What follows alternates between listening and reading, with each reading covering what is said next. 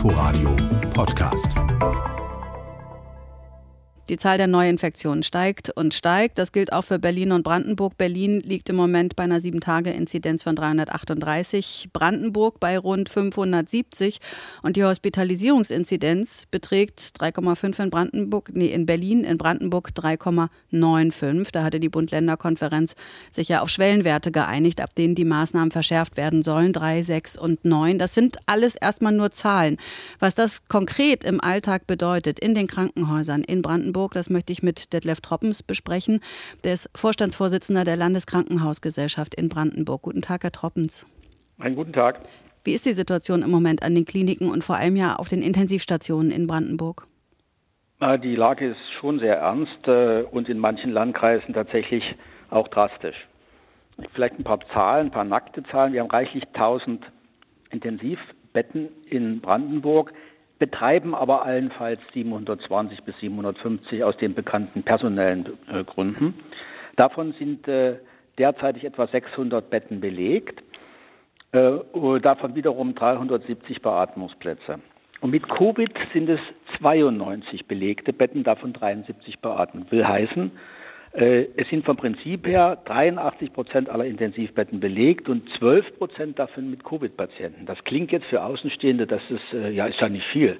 Das Problem ist ja, dass in Brandenburg seit jeher die Intensivkapazitäten nicht überbordend waren und wir ja nach wie vor ein allgemeines Erkrankungsgeschehen haben. Das heißt, es geht ja nicht nur um den berühmten Herzinfarkt und Schlaganfall, es gibt nach wie vor Unfälle und es gibt nach wie vor akute Bäuche und andere Akuterkrankungen, und wir haben das einzige Reservereservoir sind quasi die elektiven Operationen. Aber da kommen wir nachher nochmal dazu. Ja, die es elektiven, also die sogenannten planbaren, planbaren ähm, Operationen. So, bisschen, so, wir haben ein echtes Nord-Süd-Gefälle derzeitig, das heißt belastet, überbelastetes Elbe-Elster, Cottbus. Aber es beginnt auch im, im Bereich von Westbrandenburg. Und es finden auch schon die ersten Verlegungstransporte statt. Das wäre Dahin, jetzt meine nächste Frage gewesen, ob denn hm? die Patienten und Patientinnen tatsächlich verlegt werden können in andere Landkreise oder aber auch in andere Bundesländer. Also, das ist äh, derzeitig funktionieren wieder gut die Beziehungen zwischen Brandenburger Krankenhäusern. Das haben wir in den ersten Wellen ja auch äh, erprobt. Und so gibt es auch die Möglichkeit, und es wird auch genutzt, praktisch von einem Landkreis in den anderen zu verlegen. Äh, Richtung Berlin ist es im Moment schwierig und dass die sogenannte Kleebad-Lösung, da wo also zwischen den Bundesländern verlegt wird, die, äh, ja, die stottert noch ein bisschen und das läuft, glaube ich, nicht so sehr. Bei den Verlegungstransporten muss man zwei Dinge beachten. Zum einen ist das für Patienten jetzt nicht so toll und das zweite, wir binden natürlich auch Rettungskapazitäten, weil das sind ja normale Rettungswagen, die dann wiederum im Notfallgeschäft ähm, äh, fehlen. Das heißt also, die, die Verlegung alleine wird auch nicht das Allheilmittel sein. Wir müssen schon ja, und vor allem nicht so sehr, sehr, sehr weit, weil dann, umso länger ist natürlich so ein Rettungswagen unterwegs und fehlt dann in dem normalen Rettungswachengeschehen. Was bedeutet denn die Situation im Moment für Angehörige und Freunde von Menschen, die gerade im Krankenhaus liegen? Dürfen die zu Besuch kommen oder gibt es da Einschränkungen? Naja, Einschränkungen gab es ja eigentlich die ganze Zeit. Das heißt, es wird äh, nicht äh, den ganzen Tag so. Wir waren ja sehr offen als Krankenhäuser die ganzen Jahre und das ist ja auch richtig so. Das haben wir drastisch eingeschränkt. Das heißt, es gibt stundenweise und auch nur einige wenige und die Testung.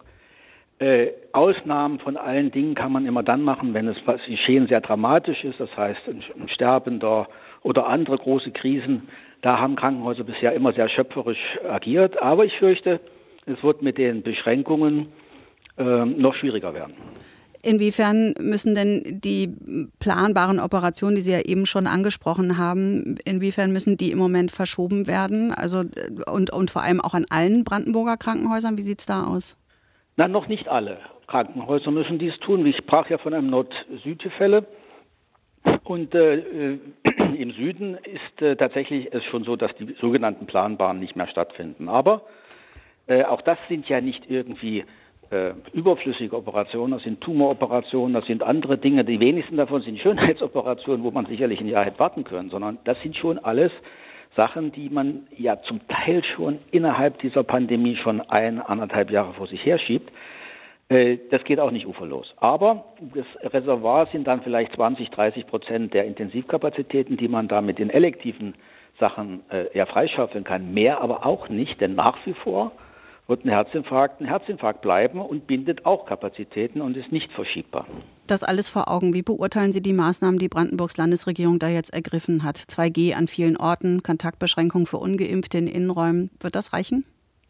Also derzeitig kann es, kann es natürlich nicht reichen, weil es ist äh, schon ein bisschen spät, das will ich, will ich zugeben. Das ist, sind ja alles schon die Infizierten von vor ein paar Tagen, ne? das ist äh, richtig so. Dieses 2G äh, ja, ist gut. Und auch das 3G, wenn es dann wirklich eingehalten und kontrolliert wird, ist sicher eine sehr, sehr interessante Angelegenheit. Wir werden sicher auch über die Impfpflicht reden müssen. Äh, ich habe ein sehr, sehr großes Problem mit der Impfpflicht für einzelne Berufsgruppen, insbesondere nur in der Pflege. Wenn, dann glaube ich, und wenn die Impfung nach, wenn die Wissenschaft nach vor der Meinung ist, dass das das genau ist, was Corona zumindest in Schach hält, dann sollen wir, müssen wir über eine Impfpflicht am Arbeitsplatz reden und zwar nicht nur im Gesundheitswesen. Sagt Detlef Troppens und der ist der Vorstandsvorsitzende der Landeskrankenhausgesellschaft in Brandenburg. Vielen Dank für das Gespräch, Herr Troppens. Ich danke Ihnen auch. Inforadio Podcast.